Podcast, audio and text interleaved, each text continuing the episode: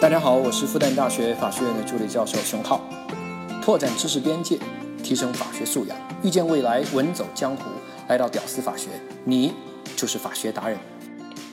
你好，欢迎来到在喜马拉雅独家播出的《屌丝法学》，我是你的老同学志新。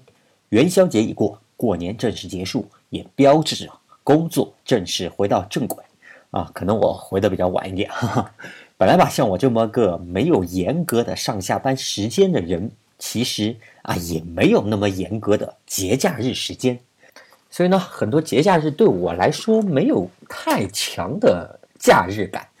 但这过年吧，就是一个强行把全社会几乎所有人的工作强行中断一下的节日啊，包括像我这样一个自由的工作者，在我心里呢，也被强力的中断了那么一下。当然。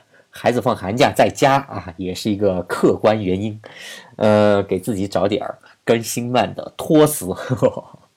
好，言归正传啊，我们继续来说婚姻法的问题。这回我们要说的重点重头戏，离婚的财产分割的不动产问题。那房子呢，基本上就是两口子最大的资产，少部分夫妻例外哈。那法官呢，在处理这类似的问题多了以后呢？也会有他们高效的方式的总结，说白了就是劳动人民的智慧总结结晶。毕竟啊，百分之八十的工作啊，他们法官都是跟法律知识啊没有太多的关系。那这些法官呢，处理房子的问题啊，哈，流程基本上八个字：确权、定价、分割、补偿。再说一遍哈，确权、定价、分割、补偿。OK，一个一个来看哈，第一个。确权，确定的确，权利的权，房子到底归谁的意思？那这里呢，其实哈，主要看的不是登记在老公或者老婆的名下，只要是夫妻共同财产啊，无所谓登记在谁的名下，而确认这个房子哈，它是不是呃个人财产哈？那么在前面的工作已经做了，确定要分割财产的范围内部，就把个人财产啊基本上给提出去了。那么今天所说的确权哈，其实更多的不是两口子之间的矛盾，而是两口子跟外人的问题矛盾。什么意思呢？我说几种情况啊，你一听你就明白了。第一种情况哈，稍微比较常见一点，就是两口子哈跟开发商已经买了房子了，但是呢，因为开发商的原因，迟迟不能为业主办理房产证啊，这其实是比较尴尬的。小两口房子哈，已经住了几个月甚至几年了，开发商拖着就是不给办房产证，没有证儿。不动产那产权它是一个登记主义，这个你肯定知道是吧？说白了，这房子登记在谁的名下，那就是谁的。那房子呢，目前还没有登记在小两口名下，啊，哪怕你在里面住了十年，理论上房子那也不是你的。当然，开发商一般哈，他拖着不给办房产证，要么。他就是把这个房产证他自己拿去抵押了，要么他就是之前拖欠税费，他还达不到办理房产证的这个资格啊，政府不给他办，说白了就这么回事儿。主要是这两个原因啊，少部分会有一些呃地方政策啊，政府啊可能会有一些原因啊，当然这个不做过多的讨论，反正就是房产证办不下来。好，这事儿现在到法院了，这种情况哈是没有办法确定。这套房屋就归小两口所有，就拿来分割的。那法院怎么办？那有的法院呢，他直接就视为你们小两口没有这套房子的，不予分割，直接告诉小两口，等你们以后哈房产证办下来以后，再针对这套房子啊，你们再来我法院再来起诉一次，就是这么麻烦。当然。也有一些这个法官哈，他会觉得哈，哎，这个使用权啊，他就把这个使用权当成这个所有权，然后进行分割。说白了就换了个词，然后正常的分割这个使用权。当然，如果以后房产证办下来了，小两口还有争议，还可以再过来再起诉一次，正式的分割这个所有权，是吧？我说的确权，确的是这个意思。小两口跟外面的人啊之间的矛盾。好，这是第一种确权的情况。我们来说第二种哈，房产证登记的名字和真实的所有人啊，它不一致的情况。这个你可能会纳闷儿哈，哎，买房子干嘛要登记在别人的名下？哈，举几个例子你就明白了。第一种情况，借名买房，这两年哈限购政策厉害，比如北京、上海，你要想买套房啊，你必须在本地缴纳五年的社保或者个个税，你才有购房资格，而且只能买一套。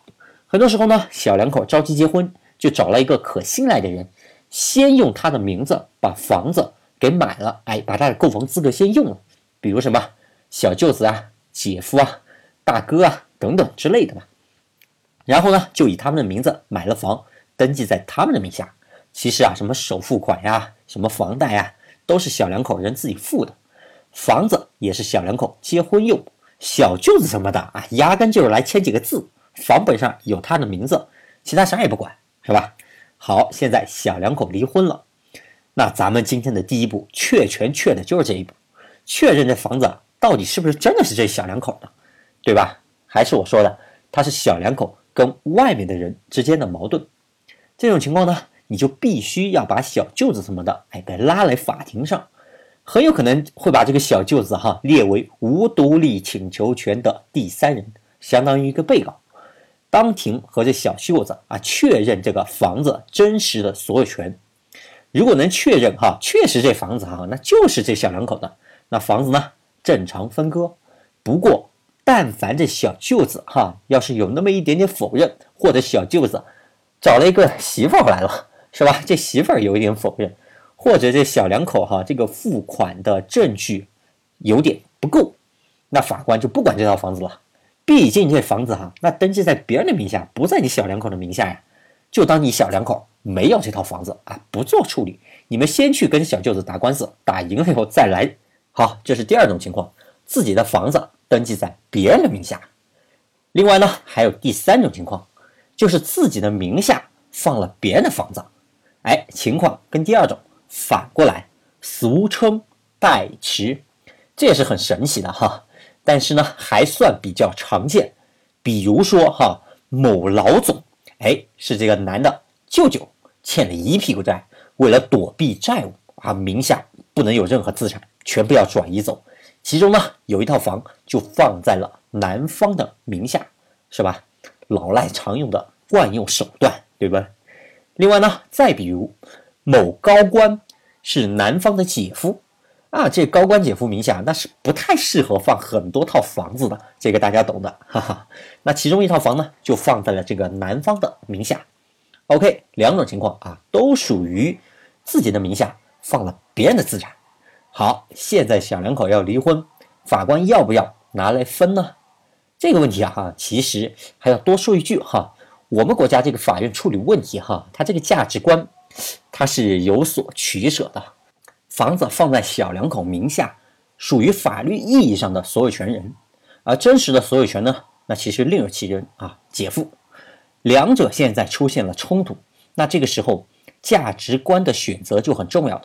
是严格按照物权法定的原则，房子登记在谁名下就是谁的啊，就认定房子是小两口的，拿来分割掉，还是要查清楚真实的所有权人，然后把这个资产哈提出去啊，不是你们小两口的资产。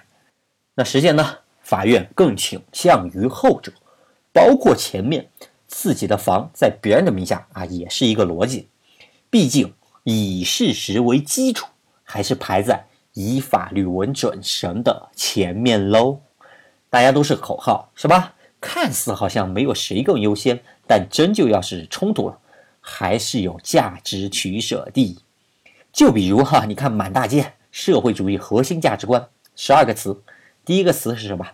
富强呀。最后一个词是什么？友善喽。那谁更重要一点是吧？一目了然。当然，实践当中呢，往往剧情。可能会更精彩一点哈，比如说两口子关系恶化，老婆委托律师起诉离婚。本来老婆以为哈家里面资产啊就这么一点东西，然后委托律师查了一下这个家里面的资产，突然发现哇，这老公居然背着自己名下多了两套房啊，这简直喜出望外，跟中了彩票似的，就让律师啊把这两套房也列进来进行分割。其实呢，这两套房啊是人老公的高官姐夫的，人名下不方便放房子，让老公帮忙代持而已喽。好，现在老公带着姐夫拿着购房的证明参加进了法庭，来主张房屋的这个姐夫，哎，现在剧情就是这么一个场面，这画面非常有意思哈，等于是老公和姐夫组队 PK 老婆。当然这种案子哈，我估计这姐夫得败诉，因为这个物权法定原则还是蛮强大的。你要想推翻这个，你光靠一个购房证明估计够呛。我估计至少你得再加上一个两口子都签了字的代持协议啊！我估计到这种程度，证据才差不多。那这里呢，估计有朋友会说哈，龙律师啊，你这不懂人情世故呀，这本来就不方便，就是个秘密，是吧？还签代持协议，还让老婆签字，你不知道有那么三句话吗？第一句啊，我跟你说个秘密哦，你不要告诉别人哟。第二句，要是告诉别人，可千万别说是我说的哟。第三句，要是别人知道了哈，我是不会承认是我说的哟。一般出卖别人的时候啊，这就开场白，开个玩笑啊，纯属段子。倒是确实实践当中哈，这个代持协议很多时候就。不让这个老婆签字，是吧？两口子只签一方，那你这协议的相对性就有严重的问题。好，代持协议以后我们再说。OK，今天的内容就到这里。春节后的第一期，恢复一下状态，可能恢复的也不是太好。OK，今天的内容就到这里，能听到最后的都是真爱。我是你的老朋友志新，我们下期再见。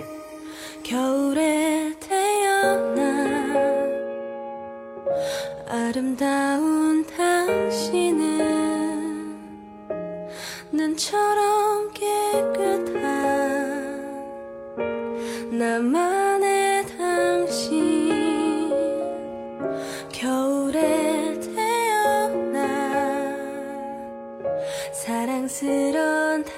系列